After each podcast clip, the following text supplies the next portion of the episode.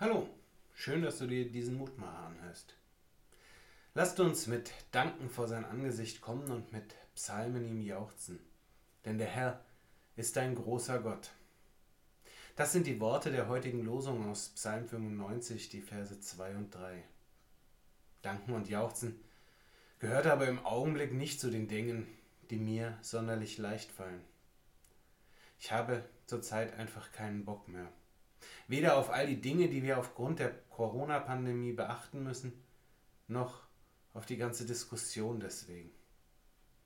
Ich möchte einfach, dass es vorbei ist und dass wir endlich wieder mit den Worten der Losung einladen können, kommt dankend und jauchzend zusammen vor Gottes Angesicht. Gottesdienst ohne Mund-Nasen-Bedeckung, ohne Abstand, mit freudigem Gesang. Oh, wie wäre das so schön. Aber dann wird mir auch bewusst, darum geht es gar nicht. Denn die wichtigste Aussage der Losung ist doch der Schluss.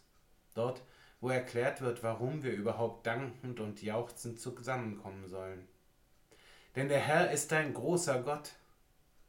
Angesichts der eigenen Erfahrungen und des eigenen Erlebens fällt diese Tatsache oftmals hinten runter. Dabei ist sie doch die Antwort auf unsere Erfahrungen und unser Erleben. Der Herr ist ein großer Gott. Und dieser große Gott hat sich uns zugewendet, ist Mensch geworden, hat uns Liebe entgegengebracht, ist für uns gestorben.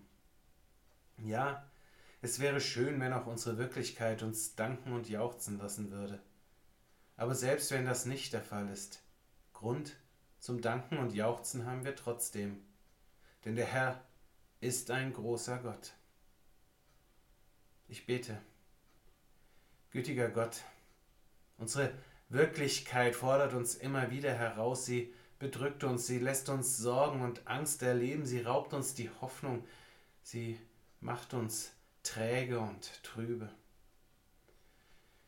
Hilf uns, dass wir es dann schaffen, in diesen Erfahrungen über unsere Wirklichkeit hinauszublicken, dass wir es dann schaffen, dich und dein Handeln in den Blick zu nehmen und zu erkennen, dass wir in dir geborgen sein dürfen, in dir, der du uns entgegengekommen bist und uns in die Freiheit mitnehmen möchtest.